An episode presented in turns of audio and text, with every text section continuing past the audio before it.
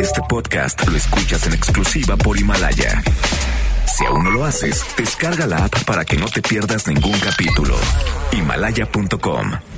MBS Noticias presenta a Víctor Sánchez Baños, el trasfondo de la política y los negocios. Comenzamos.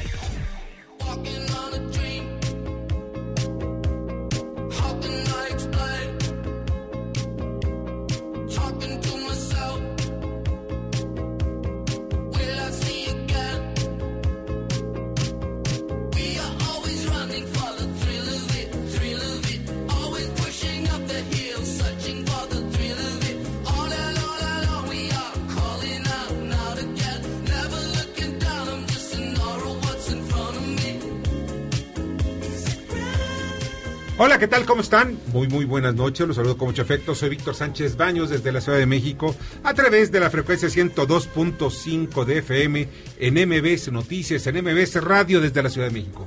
Acompáñanos durante una hora para que juntos analicemos y discutamos la información de los asuntos de poder y dinero que leerás y escucharás mañana. Sintonízanos también en vivo, en streaming, en mbsnoticias.com, mbsnoticias.com. Están conmigo Javier Lozano Alarcón. ¿Cómo estás, Javier? Víctor, qué gusto saludarte como siempre. Muy buenas noches a ti, a todo el auditorio. ¿Cómo están en la mesa? Muy bien, muy bien, muchas gracias. Bienvenido. Bernardo Sebastián. Con el gusto de acompañarnos esta noche. Carmen Delgadillo. Hola, hola, buenas noches a todos. Debate. Comunícate. Comenta a Víctor Sánchez Baños en MBS. Twitter, arroba B. Sánchez Baños y arroba MBS Noticias.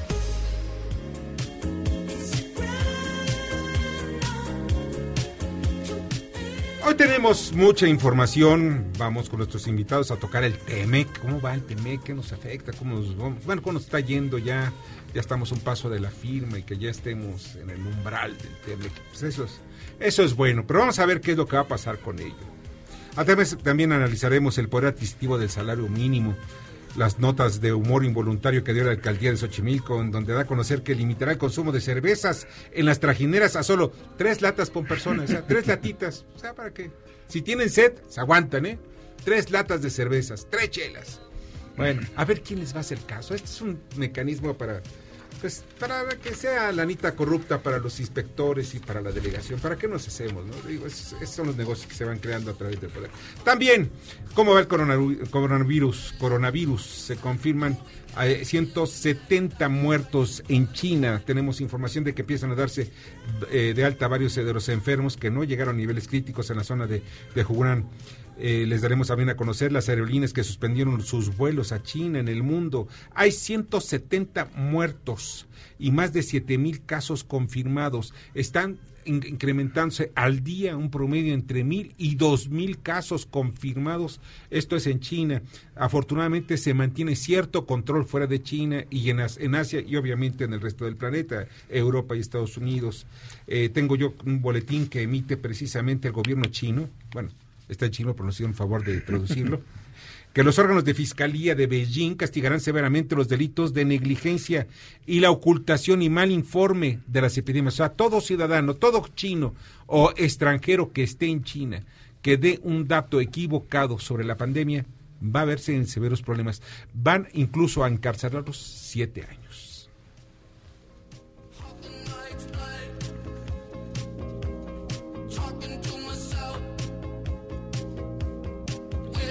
Y estas son las expresiones y las historias de hoy. Estas son las voces de los estudiantes que exigen el regreso a clases en la preparatoria 9 de la UNAM.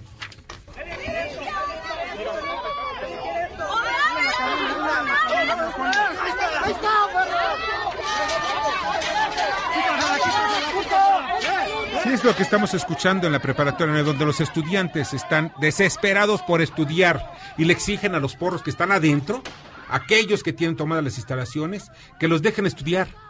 No se sabe bien a bien qué es lo que piden. Primero decían que los estaban acosando sus compañeras, después como ya llegaron las autoridades de la, de UNAM, de Enrique Graue, y dijo, ¿saben qué? Vamos a buscar quiénes son los culpables y vamos a llevarlos ante el Ministerio Público. Ahora no, ahora hay que buscar otro pretexto. Ya no se sabe bien a bien qué es lo que están haciendo, pero estos tipos, esta gente, esta gentuza que está tomando las instalaciones, y no estoy insultando, perdón, no estoy insultando a estos muchachos porque después me van a decir que lo estoy insultando. No, los estoy describiendo perfectamente como son.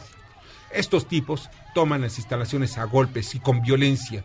Nadie hace nada para recuperar la escuela. Cuando llegan los estudiantes son golpeados. Cuando llegan los estudiantes les arrojan gasolina, les arrojan todo tipo de objetos. Eso es lo que no se vale. Ahora, ¿quién está detrás de todo esto? Hay alguien, alguien que lo está moviendo. Y les digo algo, una experiencia que yo tuve desde que era estudiante en, el CCH Escapozalco.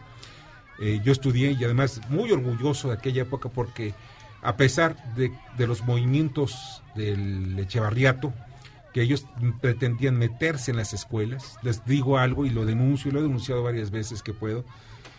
Un tipo llegó a pedirme, oye, yo sé que tú eres un hombre de izquierda. En aquel entonces, pues todos niños, todos muchachos. Sí, todo joven de izquierda. De izquierda. es unos más, otros menos, pero de izquierda.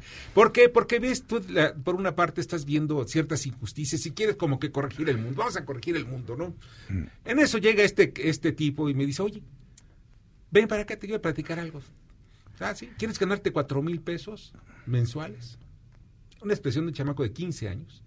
La primera expresión es que ¿a quién hay que matar? No, no, no, no, no se trata de matar a nadie. No, no, no, no, no, no, no, entonces, ¿de qué se trata? No, mira, me entregó una tarjetita en blanco. Dice, aquí necesitamos que nos apuntes qué van a hacer todos los días. Cada 15 días vas a llevarlo a la Oficina de Seguridad de Ferrocarriles Nacionales. En aquel entonces la dirigía Luis Gómez Cepeda. Sí, con entonces te vas a llevar ahí, traes tarjetita y tantos cuatro mil pesos. Y te vas. Le dije, yo no soy traidor. Yo no lo voy a hacer jamás. Ah, no, te preocupes, todos tus compañeros que están a tu alrededor reciben esa lana. ¿De dónde crees que salen los esténciles? Aquel entonces hacían stencil, o sea, una como matriz para ponerlo en una eh, como este impresora de, de, tinta de aquel entonces. Pues hacían panfletos, hacía propaganda, lo que sea. Pues ahí está el que te compra los esténciles recibe esa lana. El que lleva las tortas, los refrescos también, el que lleva papel también. O sea, aquellos que de pronto toman un camión para, para ir a, a, y lo compran y compran el servicio, también. Entonces yo dije, ¿esa es la izquierda en México? O sea, tienes toda la razón. Hay intereses detrás de este tipo de disque manifestaciones, expresiones, muy violentas, y además una mal entendida autonomía porque la autonomía universitaria es para efectos académicos, administrativos, de investigación, de ciencia, de tecnología, de cultura, en fin, pero no, es una ínsula dentro de la República donde no hay Estado de Derecho. No se puede y además están, ellos están conculcando, están eh, impidiendo el acceso al derecho a la educación superior de los chavos que sí quieren estar ahí. Y que quiere, debe garantizar. Media superior y superior, sí, claro. Y que debe garantizar el Estado. Y que tiene que garantizar el Estado, de una u otra manera.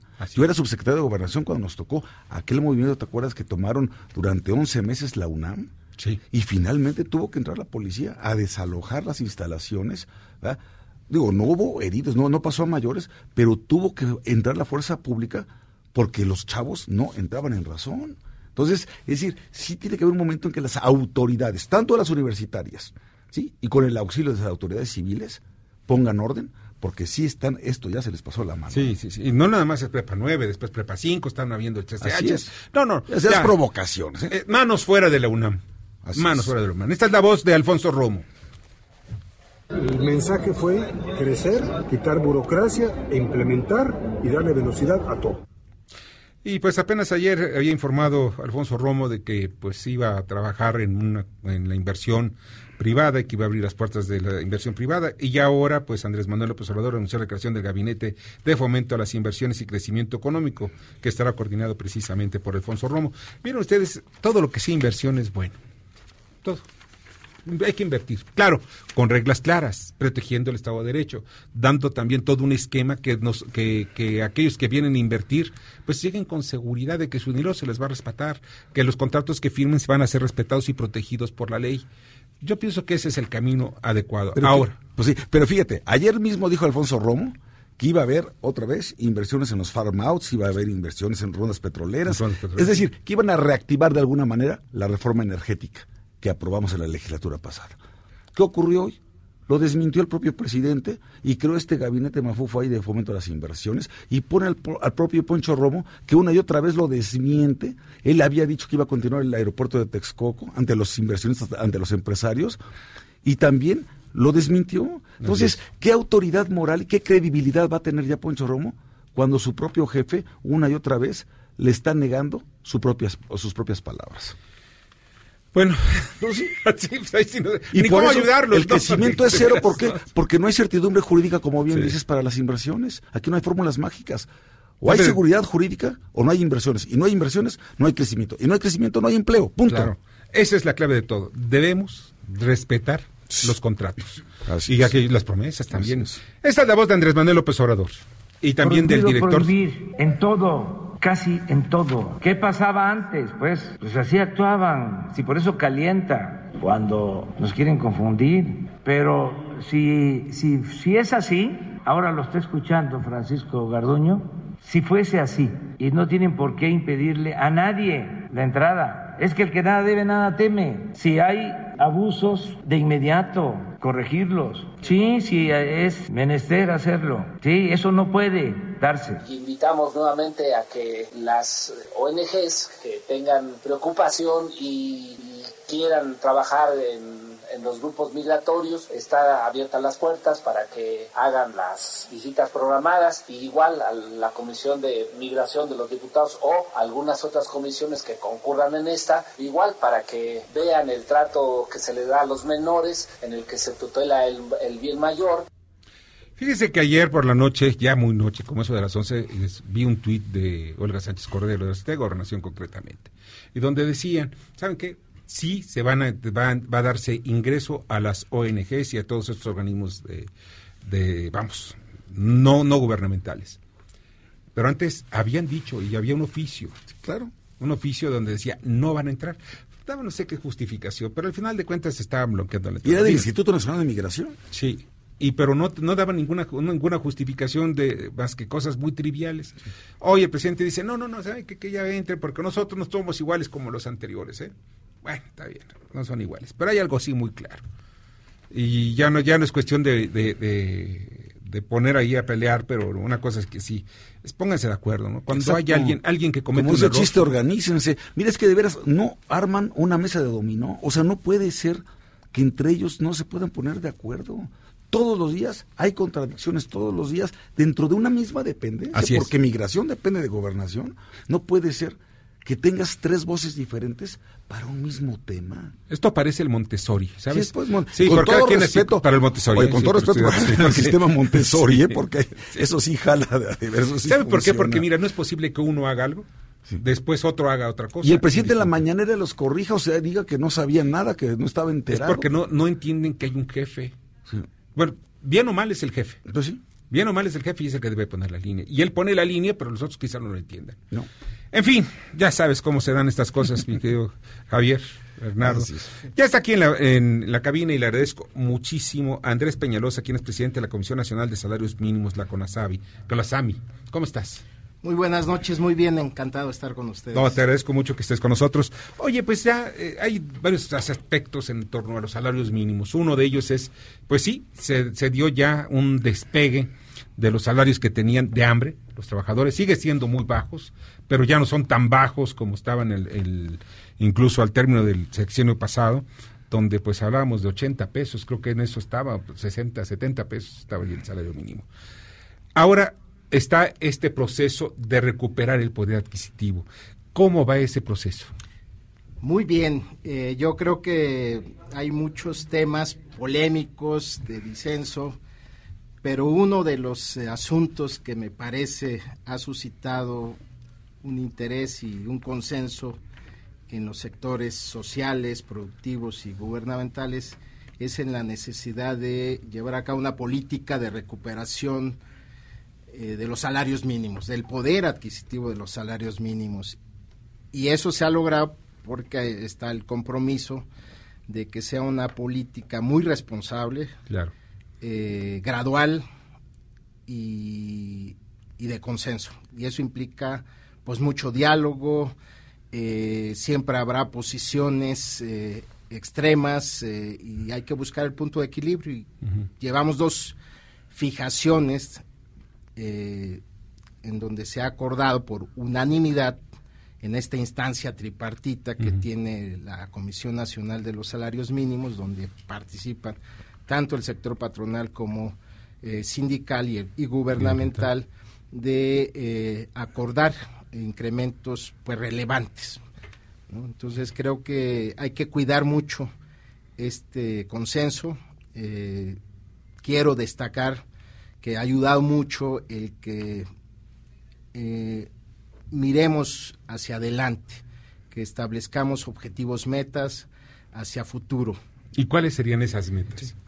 Logramos en primer en un primer momento llegar a lo que Coneval en su momento definió como la línea de bienestar individual, que en rigor es una línea de pobreza por ingreso urbana, a partir de sobre la cual pues se construían canastas básicas alimentarias y no alimentarias para la medición de la de la pobreza.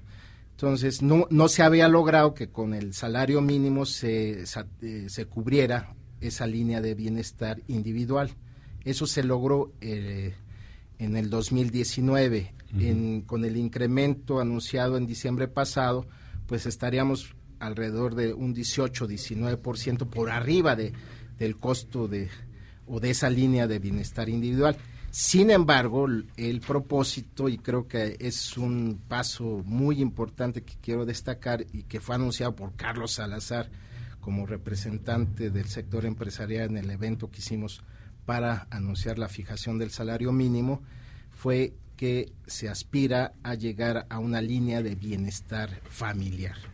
¿Esto ya está desligado de la canasta básica? No y sí. Eh, hay una canasta básica que es un conjunto de, los bienes y servicios, alrededor de 299, si mal no recuerdo, que eh, integra el Índice Nacional de Precios al Consumidor, si también no me falla la memoria, la canasta básica se diseñó en 1988 en el marco de los pactos de estabilidad económica, era un contexto de crisis, de hiperinflación, los sectores acordaron crear este subgrupo y sobre eso se ha estado trabajando. En la actualidad esta canasta básica integra 84 bienes y servicios que ayudan sí a, la medición del poder adquisitivo de alguna manera. En el año 2010, eh, Coneval, que es una institución pública muy importante, eh, la Comisión Nacional para la Evaluación de las, de las Políticas de Desarrollo Social, pues diseñó canastas, eh, canastas eh, líneas, indicadores, que también son un, referente. Eh, con ASAMI, y voy a aprovechar este momento para compartir con el auditorio, desde el año pasado hemos estado trabajando en la integración de una canasta básica asociada a los salarios mínimos, es decir, como un un indicador más que nos ayude a, con toda objetividad a la métrica pues del, poder adquisitivo. O sea, cambiar la canasta básica. No es así como ocurrió con Coneval que eh, aporta eh, canastas e indicadores que ayudan a la métrica de una serie de, de aspectos que son de interés público. Andrés, oye, a mí me llama mucho la atención el que se haya dado el incremento del salario mínimo, pero si no hay incremento, por ejemplo, el crecimiento del país, esto no podría generar una pequeña inflación en las canastas básicas, en los consumos básicos. Y también, si tenemos el crecimiento pues tan bajo en el país y estamos haciendo el crecimiento del salario mínimo, en realidad no está generando un mayor, un mayor poder adquisitivo, sino en realidad son como poder generar mayor deudas, ¿no? Bueno, eso es una preocupación legítima, que la tenemos muy en cuenta, que tanta presión pueda tener esta política salarial en, en el comportamiento de los precios. Afortunadamente el año pasado, pues la inflación se mantuvo en, eh, niveles incluso ligeramente inferior al rango de, que establece el Banco Central. Y en, y tratándose de la canasta básica, las variaciones incluso fueron menores. Eh, hay que recordar que eh, la inflación cerró en 2.83 y las variaciones en la canasta básica, en este subgrupo, fue de 2.63. Ciertamente ahora ha habido inquietud por una serie de alzas en bienes y servicios que, gravitan de manera importante en estas canastas básicas, particularmente ciertos productos alimenticios, particularmente derivados del maíz, que eh, el precio del kilo de las tortillas está preocupando en el discurrir de, del inicio de este año, el incremento en los transportes, etcétera. Pero bueno, eh, eh, falta ver que esto se pueda corregir, esa es la apuesta que, se tiene.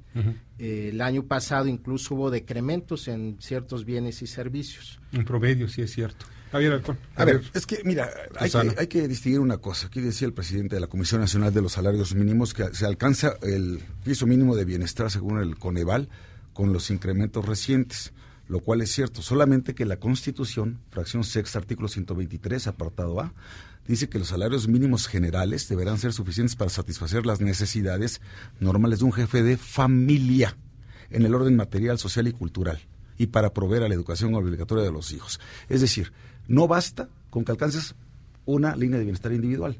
Lo que tienes que hacer es individual y para toda una familia. Entonces estamos todavía muy lejos de que el salario mínimo cumpla con los objetivos que dice la Constitución. Lo que tú preguntabas hace un momento es muy pertinente, Víctor, porque gracias a que la legislatura pasada desvinculamos el salario mínimo ¿sí? del resto de la indexación, digamos, de distintos conceptos como pago de multas, pago de créditos del Infonavit, etcétera, que todo estaba relacionado con un número determinado de salarios mínimos, creamos la, la, unidad de medida y actualización, la UMA. Así Tú lo sabes. Y gracias a eso, hoy se pueden dar los incrementos al salario mínimo como se están dando. Nada más que una recomendación muy respetuosa que yo le hago a la comisión, que como bien dice el presidente, es un órgano tripartita. Fíjense lo que hacen porque el desastre que se armó en Matamoros el año pasado con la famosa cláusula Agapito, porque hay contratos colectivos de trabajo que están referidos al salario mínimo.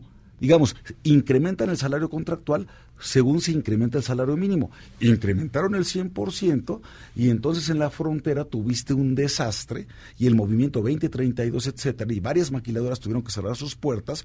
¿Por qué? Por la famosa cláusula Agapito, porque en automático impactaba en una industria que no podía dar esos incrementos Porque también allá llegaron algunos, algunos este vivales. algunos vivales, ¿no? no, y lo que tú decías también hace un momento. Es decir, si, si, si el crecimiento de la economía es cero y tú aumentas el salario mínimo una y otra vez, lo único que vas a hacer es que muchas empresas cierran sus puertas porque si no tienen ingresos suficientes y los obligas a estar aumentando el salario, pues entonces también sin crecimiento económico, sin consumo suficiente, pues tampoco pueden ser sostenibles. Entonces yo sí creo que más allá de las buenas noticias que puede indicar un incremento al salario, también tendrían que ver el resto de la macroeconomía. Esto se está previendo, Andrés. Por supuesto, y, estamos conscientes, por eso celebro mucho que eh, se haya anunciado este acuerdo y el objetivo meta de llegar a una línea de bienestar familiar, que es lo más próximo al mandato y al espíritu que establece la, Constitución. en materia de los salarios mínimos, que ciertamente deben ser suficientes para cubrir esas necesidades materiales, sociales, culturales, educativas. Es una herramienta. No solo de, una, de, un individuo, jefe o de una persona, sino del núcleo familiar, que en este país en promedio es de 3.6 personas. Y el comprometernos a caminar de manera conjunta para eh, que la política salarial se aproxime al mandato constitucional a través, y el referente es la línea de bienestar familiar, este, pues es muy importante. Ciertamente apenas el, salario mínimo de 123 pesos con 22 centavos estaría cubriendo una alrededor de una tercera parte de lo que aspiraríamos para cumplir con el mandato constitucional. Y en el caso de la, eh, de la zona libre de la frontera norte, eh, ciertamente hubo esta situación eh, al inicio del año pasado con una serie de paros y estallidos laborales, particularmente en Matamoros. Afortunadamente no se generalizaron como se había, se había temido Creo que ahí el diálogo es bien importante para eh, eh, conciliar intereses obrero-patronales y además, eh, como parte del compromiso de tener una política salarial muy responsable, cuando se acordó duplicar el salario en estos 43 municipios fronterizos se hizo bajo el acuerdo con los principales factores de la producción y además entró en un programa integral, que eso nos da mayor garantía, es decir, si eh, incrementamos el salario al doble, pues hay que comprometer una serie de inversiones, eh, alentar la creación de infraestructura social y productiva, hubo estímulos fiscales, se redujo eh, la tasa del IVA, del ISR, en fin, eh, en ese sentido nos fue muy bien, de hecho no hubo mortandad de, empresas como se bueno, algunas, cerraron, cerraron, cerraron, pero digamos que se siguieron generando empleos no al ritmo eh, que, se venía eh, teniendo en años anteriores. Mm. Así es, Andrés. Oye, pues vamos, es un tema importantísimo el de los salarios, porque es una herramienta para acabar con la pobreza, definitivamente. Y vemos que sí está aguantando la economía un incremento salarial y los trabajadores pues necesitan dinero para también demandar productos y que los productos generen más empresas, más empresas, más trabajo y más bienestar. Es un círculo virtuoso y es una, una institución que encabezas de verdad clave. Muchas gracias, Andrés. No, al contrario, gracias por la invitación. Qué mal eres. Muchas gracias que estuviste con nosotros. Andrés Peñalosa, presidente de la Comisión Nacional de los Salarios Mínimos. Y vamos con... Vamos a un corte, ahorita regresamos. Escuchas a Víctor Sánchez Baños. Vamos a una pausa y continuamos. Este podcast lo escuchas en exclusiva por Himalaya. Víctor Sánchez Baños en MBS Noticias. Continuamos.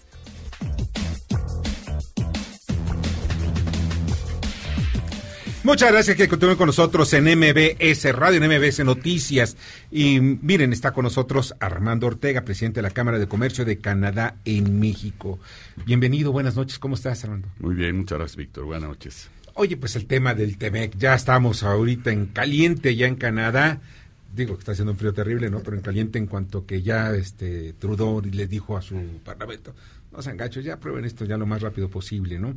Ya se firmó hoy el tratado por parte de Estados Unidos, este regaló las plumas, firmó con una sola pluma Trump, pero regaló como 20 igualitas, ¿no? Digo, ¿qué es ese estilo de Trump? Pero en fin, ¿tú cómo estás viendo las cosas en Canadá y todas las repercusiones en materia de comercial que va a tener el tratado precisamente con Canadá? Mira, Víctor, como tú sabes, recientemente hubo elecciones en Canadá y aunque el primer ministro Trudeau fue reelegido, eh, encabeza, como le sucedió a su padre también en su segundo mandato, un gobierno de minoría, lo cual en el sistema parlamentario significa que tiene que negociar con los otros partidos. Claro. Sobre todo con el que tuvo los siguientes votos después de su partido, el liberal, el NPD. Eh, ambos partidos, que son los principales, yo te diría que están en favor del libre comercio y entienden perfectamente la importancia del comercio con Estados Unidos, que igual que nosotros, y quizá todavía un poco más, es abrumadoramente su primer socio comercial, su primera fuente de inversión, su destino principal de inversiones, etcétera. Entonces, digamos, en el concepto eh, no tendría por qué haber mayores problemas. Ahora, tú sabes que Canadá tiene un sistema bicamaral donde existe, eh, digamos, los, los MPs, los que son elegidos, la Casa de los Comunes, que son los representantes eh, elegidos 328, ahí tiene que pasar por una mayoría pero en la mejor tradición inglesa después de tres lecturas, por aquello de no aprobar con prisas, ¿no? La letra de que tienen malos oídos. No, la letra chiquita y esas cosas. ¿Sabes que el origen de esto, y, eso en el, en el Parlamento Largo Inglés decían, ¿sabes por qué era? Porque había problemas de sordera había una infección de sordera, entonces ah. tenían que repetirlo.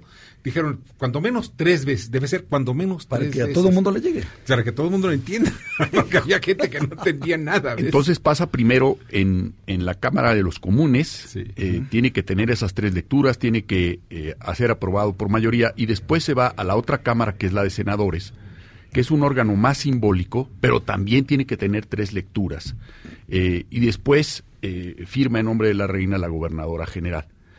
Por ser un gobierno en minoría y por haber decidido el, primer ministro Trudeau no hacer una coalición de gobierno, sino ir negociando tema por tema, eh, se va a llevar probablemente algunas semanas. Yo, yo no creo, no, no vislumbro que no fuera ratificado. Y hay quienes lo subestiman y dicen eh, es algo totalmente simbólico, va a pasar rápido. Eh, lo más rápido que ha llegado a pasar, eh, que fue el CPTPP, el Acuerdo Transpacífico, eh, fue un mes cuando era un gobierno de mayoría. calculo que se llevará cinco o seis semanas. Bueno, pues de todos modos estamos hablando que para abril ya tendremos, este, como estaba planteado. ¿no? Oye, Armando, y ahí no se dispensan las lecturas como aquí en México. No se dispensan. Ni por obvia resolución. Sí, se dispensa lo del vámonos a las votaciones. Porque ya tenemos vacaciones, porque es 14 de febrero, el Día de las Madres aquí. Rápido, rápido, rápido en el Congreso. Oye, Andrés, hay otro de los aspectos que a mí me llaman. ¿Cuáles son las preocupaciones de los canadienses en torno al tratado? Porque yo veo en algunos sectores, sobre todo los opositores, eh, que ven no nada más el aspecto laboral, sino también ven otros puntos que no, no, no, no los dejan satisfechos. Mira, no es, no es a diferencia de lo que fue el TLC original, el NAFTA original, un acuerdo donde, donde haya habido convergencia de los tres países en lo que se quería hacer. Aquí entramos los canadienses y los mexicanos forzados a esta negociación. Y no es tampoco, a diferencia de aquel acuerdo, un acuerdo liberalizador. No es que vaya a haber más liberalización comercial. De hecho, por ejemplo, en materia automotriz, para hablar del, del sector. De y todo esto, claro, las reglas de origen, y así está demostrado, cuando han sido, lo demostró el, el, NAFTA, el TLC, cuando han sido más restrictivas, cuando te exigen, como en este caso te van a exigir, aunque haya un plazo de gracia, que el planchón, desde el planchón de acero, tiene que ser de Norteamérica, léase Estados sí. Unidos, o el aluminio, y que vas a subir de 62.5 a 75, aunque haya plazo de gracia, lo vas a hacer más restrictivo. Y, y fíjate, lo vas a hacer más restrictivo eh, en, en, el mundo donde está viendo la revolución tecnológica de Tesla, el, el vehículo uh -huh. eléctrico, el, el, vehículo inteligente.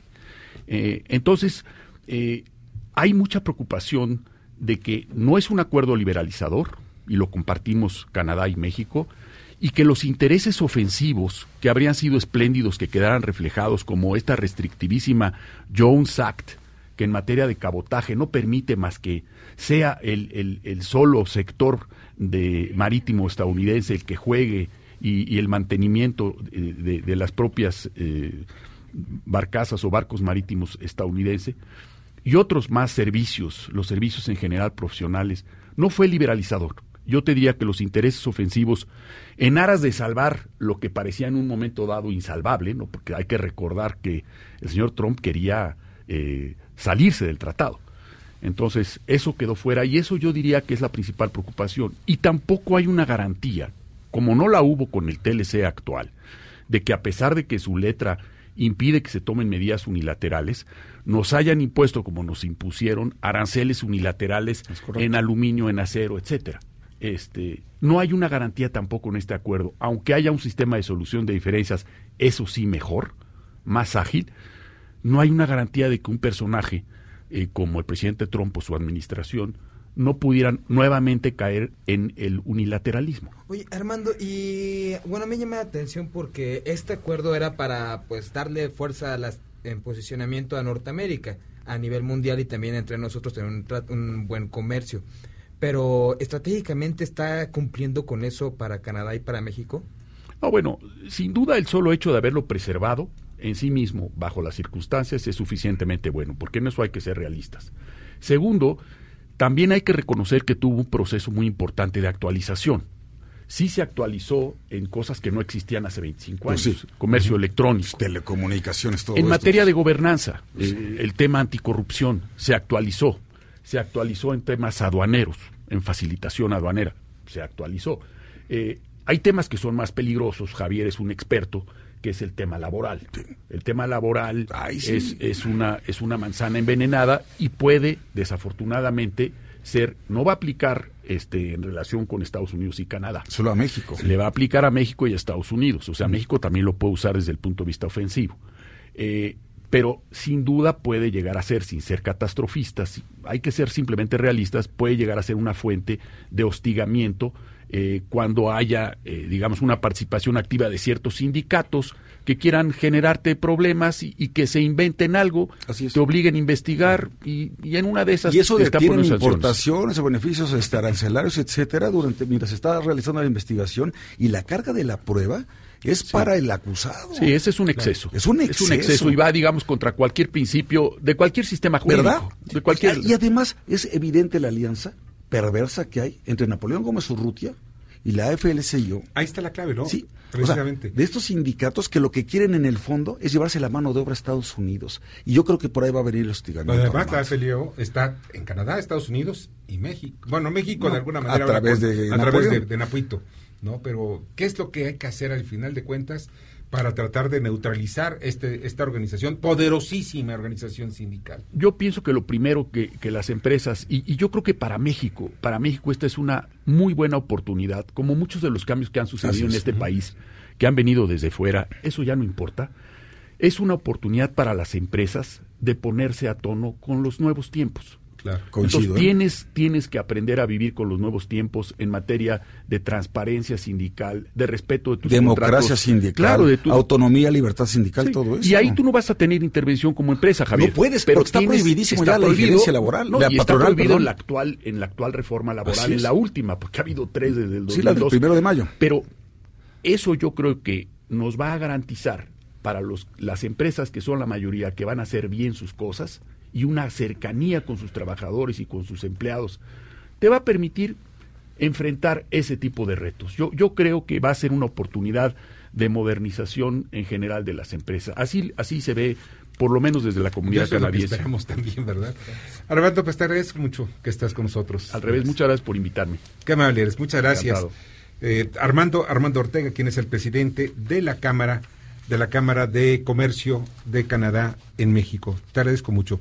Vamos con el comentario de Gricha, Gricha Richter, que es el representante del Partido Demócrata en México. Adelante, Gricha. Muy buenas noches, Grisha, aquí con los demócratas abroad. Esta semana vimos la increíble, inaudita defensa de Donald Trump. El abogado del presidente, Alan Dershowitz, dijo hoy que el quid pro quo, es decir, condicionar la ayuda económica para la defensa de Ucrania a cambio de una investigación sobre la familia de Biden, era totalmente válido. Ahora, ¿por qué? Pues porque el presidente cree que eh, su reelección es lo que más le conviene al pueblo estadounidense.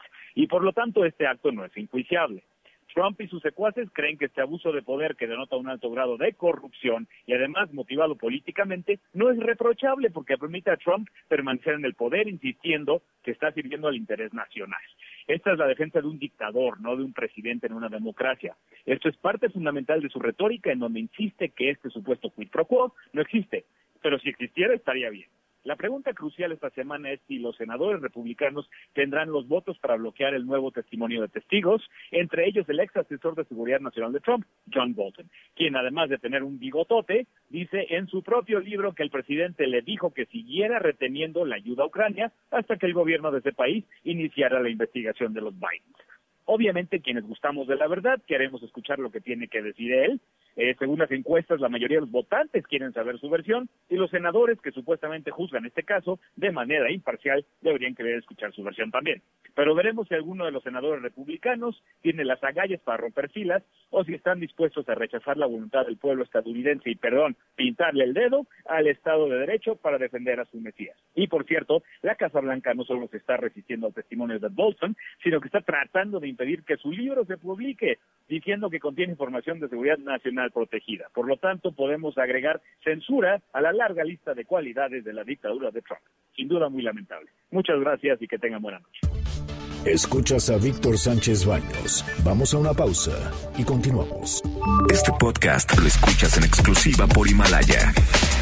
Víctor Sánchez Baños en MBS Noticias. Continuamos.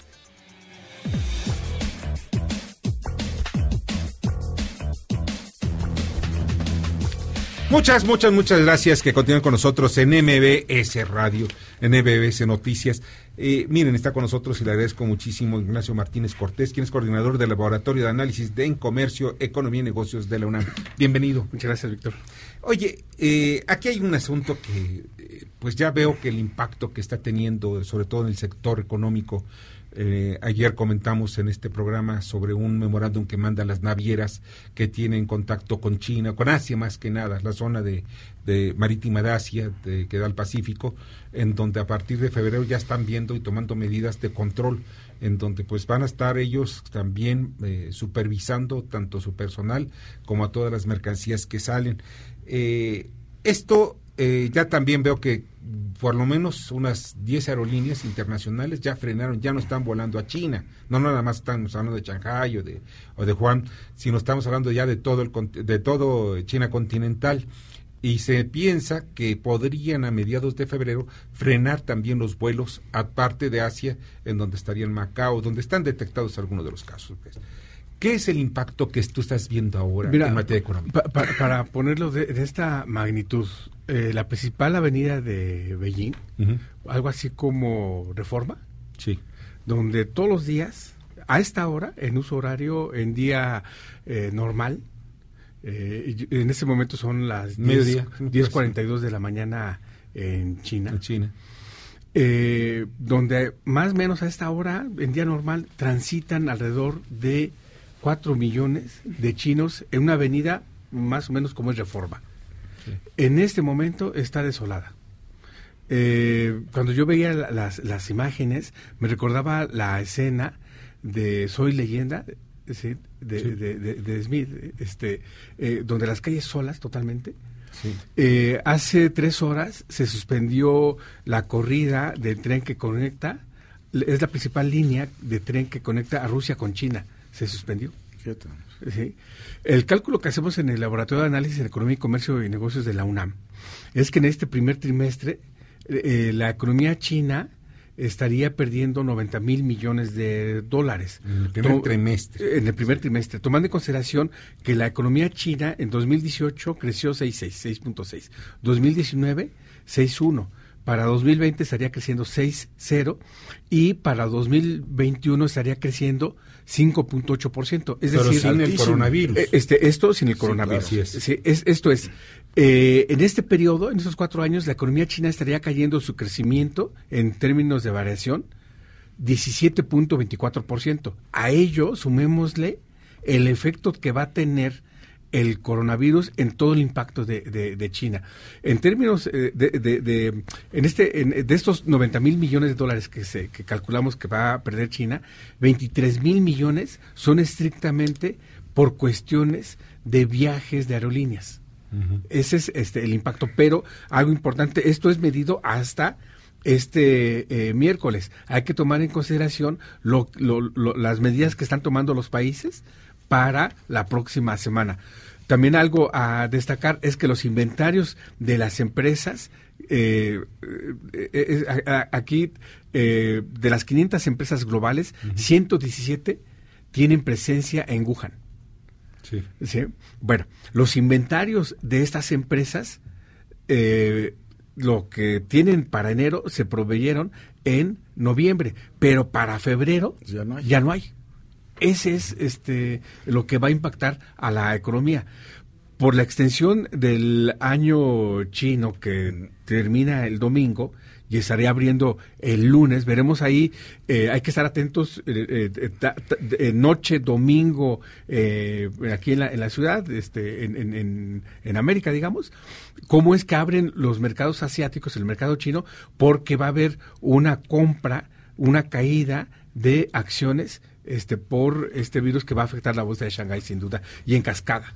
Es Claro. que dicen que a Río Revuelto, bendición de pescador, ¿no? A muchos, estas compañías que están bajando sus acciones, ¿podría ser suficiente esta compra y venta para salvar este trimestre? Eh, no, no, este, eh, les va a afectar gravemente a raíz de que no estaba considerado.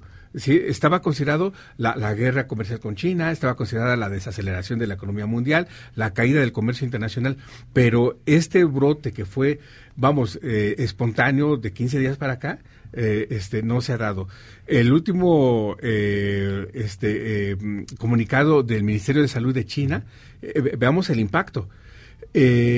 Hay, este, se reportan 170 personas muertas, ¿sí?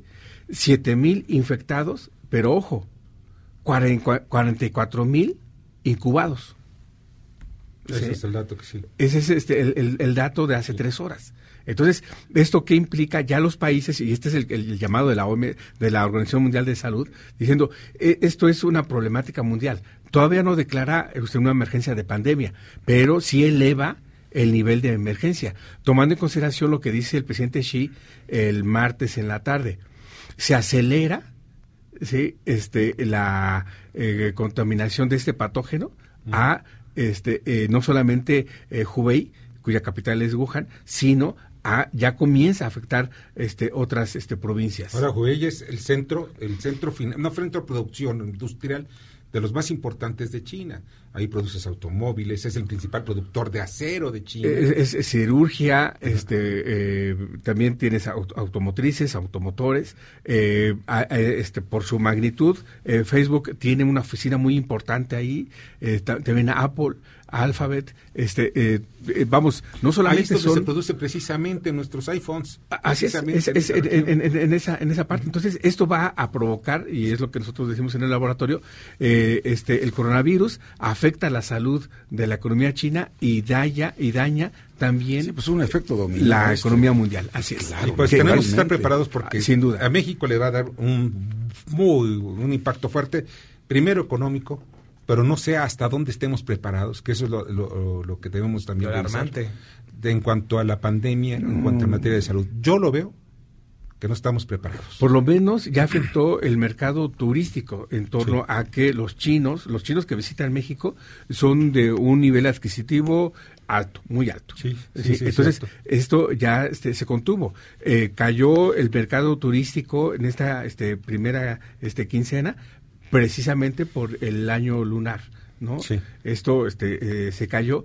Eh, habría que ver qué tanto el reembarcamiento de la, de, la, de, de- de la pista que se está dando en Tijuana, que dicen que por eso es que se suspende el vuelo, ¿no? Este, vamos, no, no, al final no de es. cuentas no fue ese el motivo, No es ese, incluso eh, están las dos aerolíneas que estaban viajando. Aeroméxico desde hace un rato ya dejó de viajar. Así es. ¿Por qué? Porque estaba panicado con Emirates porque llegara a, a Barcelona. Pero mira, ima- imagínate si traemos el desastre de abastecimiento de medicamentos ahorita en México sin el coronavirus. Ahora imagínate con una epidemia de esta naturaleza, con que empiecen a llegar algunos casos acá. Por supuesto que no están preparados. no, no hay preparados. No, no están preparados. No. Pues te agradezco muchísimo que hayas estado con nosotros, de verdad, Ignacio. Víctor, muchas gracias. Muchas gracias. Gracias. Traes muy bien el- la información. Felicidades. Este, este es el trabajo que hacemos en la UNAM en el labora- laboratorio. Vamos a estarte molestando para A la cómo orden. van las cosas, ¿sí? A la orden. Qué mal Muchas Muchas gracias. Ignacio Martínez Cortés, coordinador del laboratorio de análisis de comercio, economía y negocios de la UNAM. Y vamos a las columnas político-financieras que leerán ustedes el día de mañana en los periódicos diarios de la Ciudad de México. Lila Arellano. el asunto que ha tratado el señor presidente de personalizar ubicar como un pleito entre Reforma y las autoridades o Moreira no es algo que pueda verse de manera particular. La sentencia dictada es un atentado a la libertad de expresión no solamente de los comunicadores, sino de todos los ciudadanos. Sin embargo, lo preocupante es que ni el señor presidente conocía el texto de una iniciativa por él firmar. Esto y más en Estado de los Estados de Lilia Arellano, publicada en diarios del interior del país y en las redes sociales. Buenas noches, Víctor. Buenas noches, Lilia. Pásala muy bien. Adrián Trejo. En febrero del año pasado, Alfonso Romo, quien es el jefe de la oficina de la presidencia, fue designado responsable de un organismo que llevaba por nombre Consejo para el Fomento a la Inversión, el Empleo y el Crecimiento Económico. No es necesario, seguramente, que haya tanta burocracia si todas las dependencias públicas y sus titulares se dedicaran a hacer lo suyo. Pero como eso no ha ocurrido, pues se requiere de otro organismo que agrupe a las dependencias que por lo visto no están haciendo bien su trabajo. De esto y otros temas los platicamos en la divisa del poder, que ustedes pueden leer en el periódico 24 horas. Muchas gracias, Adrián. Paco Rodríguez. Para el día de mañana he preparado una columna que titulo que una banda de incompetentes está lamentablemente al frente de un país hambriento y enfermo. Y esta incompetencia, esa mediocridad de la que hablábamos anoche, se manifiesta con toda esa serie de excusas que a diario desde Palacio Nacional el caudillo receta en las mañaneras. Y así, de excusa en excusa, se ha ido todo esto. Lo peor es que los mensajes que lanza desde esa tribuna mañanera, pues le son aplaudidos por sus amlogres, o chairos, dicen algunos. Te invito a que mañana lo leas en www.indicepolitico.com. Mientras tanto, te deseo como siempre buenas gracias y muchas, muchas noches. Muchas noches, Paco. También para ti. Rogelio Varela. Muchas gracias, Víctor. Buenas noches a todos. Teléfonos de México se inconforma por la multa que le acaba de aplicar el IFT por la prestación de infraestructura. Mañana en corporativo en el Heraldo de México. Muchas gracias, Rogelio. Arturo Dam. Víctor, Radio Escuchas, ¿cómo están ustedes? Con el gusto de saludarlos. Mañana, en mi columna Pesos y Contrapesos, en el diario La Razón, analizo el comportamiento de las importaciones durante el 2019, centrando la atención en la importación de bienes de capital que se utilizan para producir bienes y servicios y que por lo tanto tienen un impacto también en la creación de empleos y en la generación de ingresos y que desafortunadamente en 2019 con relación a 2018 registraron una caída importante. Mañana, en pesos y contrapesos, mi columna en el diario La Razón. Muchas gracias, Arturo. Darío Celis. Vamos a platicarle de los asegúnes que está teniendo la 4T para echar a andar uno de los proyectos también insignia de este gobierno, el tren interoceánico. Entre hoy y el viernes se están emitiendo los fallos de los licitantes hay ofertas que van pues desde cantidades irrisorias para adjudicar cinco tramos, desde los 244 millones de pesos hasta las más altas que fluctúan por los 1.938 millones de pesos. De esto vamos a platicar mañana en la columna La Cuarta Transformación del periódico el financiero. Muy buenas noches. Buenas noches, Darío, te agradezco mucho. Miren, en mi columna Mañana de Poder y Dinero en varios periódicos, Periódico Imagen, Eje Central, eh, Cuadratín, eh, publico sobre la, lista de las aerolíneas que no están volviendo, que suspendieron ya sus vuelos a China por el coronavirus. British Airways, Airways de Reino Unido, American Airlines eh, también de Estados Unidos, Lion Air, que es de Indonesia. Ellos, la española Iberia, así como Finnair, que es la de Finlandia, eh, tampoco va a viajar ni a Beijing ni a Nanjing eh, hasta finales de marzo. Todos casi están colocando sus límites hasta finales de marzo. Air Seoul, que es la subcoreana, Aural, eh, Airlines de Rusia y Air Tanzania. También está, bueno, Aeroméxico ya dejó de hacerlo desde hace un buen tiempo. Agina de, de Airlines y China Southern también ya, ya cancelaron sus vuelos. Estamos hablando que materialmente está quedándose aislada a nivel internacional China. China Airlines es la única que está volando fuera de China, pero sus viajes están siendo muy limitados. Vamos con Jorge Gordillo en su análisis económico y financiero. Adelante, Jorge. Gracias, Víctor. Buenas noches. Aquí mis comentarios del día de hoy. Hoy los mercados financieros locales parecen cada vez más habituarse y convivir con la incertidumbre en torno al coronavirus ya que volvieron a registrar una jornada de ganancias. De momento, el optimismo empresarial por reportes corporativos trimestrales en Estados Unidos mejora lo esperado y la promulgación del TEMEC por parte de Trump le ganaron a la preocupación del coronavirus. En particular, cerca del 25% de las empresas del Standard Poor's 500 ya reportaron, ya dieron sus reportes trimestrales del cuarto trimestre y el 75% de ellas ha superado las expectativas sobre todo las que nos tenían más preocupados, que eran las tecnológicas. Por otro lado, el mercado estaba esperando la reunión de política monetaria de la Fed y no hubo grandes sorpresas, siguiendo en línea que trazó en diciembre el presidente eh, Jerome Powell, mantuvo sin cambio la tasa de interés de fondeo en 1,75. Reiteró que seguirá la compra de bonos del Tesoro y operaciones repo temporales, como ajustes técnicos hasta abril próximo. Ha estado viendo liquidez al mercado de corto plazo con la intención de mantener la tasa de interés en los niveles actuales. Por último, el presidente de Estados Unidos, Donald Trump, promulgó hoy el nuevo acuerdo comercial de América del Norte, de MEC, en una ceremonia en la Casa Blanca, a la que asistieron 400 invitados, pero no estuvieron importantes legisladores demócratas, sino cuyo apoyo en el acuerdo no habría prosperado. Hasta aquí mis comentarios del día de hoy, Víctor. Buenas noches. Escuchas a Víctor Sánchez Baños. Vamos a una pausa y continuamos. Este podcast lo escuchas en exclusiva por Himalaya. Víctor Sánchez Baños en MBS Noticias. Continuamos. Muchas gracias que continúen con nosotros en MBS Noticias. Bernardo Sebastián. Amigas y amigos, hoy en día todos tenemos una gran historia que contar. Y qué mejor que hacerlo en Himalaya, la aplicación más importante de podcast en el mundo. Llega a México. No tienes que ser influencer para convertirte en un podcaster. Descarga la aplicación Himalaya, abre tu cuenta de forma gratuita y listo. Comienza a grabar y publicar tu contenido. Crea tu playlist, descarga tus podcasts favoritos y escúchalos cuando quieras sin conexión. Encuentra todo tipo de temas como tecnología, deportes, autoayuda, finanzas, salud, música, cine, televisión, comedia. Todo está aquí para hacerte sentir mejor. Además, solo aquí encontrarás nuestros podcasts de XFM y MBS Noticias, La Mejor FM y Globo FM. Ahora te toca a ti. Baja la aplicación para iOS y Android o visita la página de himalaya.com. Himalaya, la aplicación de podcast más importante del mundial, ahora en México. Muchas gracias, Bernardo Sebastián. Ya está la línea telefónica Ramsés Pech de Caraíba. ¿Cómo estás, Ramsés? Buenas noches. Buenas noches, Víctor. Un saludo. Igualmente. Oye, Ramsés, eh, yo estoy viendo que el mercado petrolero no ha tenido un impacto brutal por parte del coronavirus. ¿Esto a qué se debe? Bueno, lo que ha sucedido es que, si se recuerdan, en enero, al inicio de enero subió a 65 dólares, el día de antier bajó a 59 y hoy se volvió a recuperar. Lo que hay que entender con el coronavirus es que la actividad económica de China, que es uno de los principales países que están consumiendo hidrocarburos por la importación de GNL y de crudo, están viendo los países árabes y Estados Unidos que puede haber una disminución en la compra del producto. Por eso estamos viendo que los precios del barril hace dos días estuvieron por debajo de los 60 dólares y hoy el precio del Brent se ha recuperado. O sea, es un hecho de que se van a caer los precios del petróleo con este asunto. sí, si el, si el, coronavirus no se llega a controlar, pero ya, ya, ya lo que estamos viendo que el reloj para controlarlo ya está entre unos 30 días y en China ya son, se está haciendo por un hospital de 10 días. Yo creo que hoy en día la parte del coronavirus ya pasó.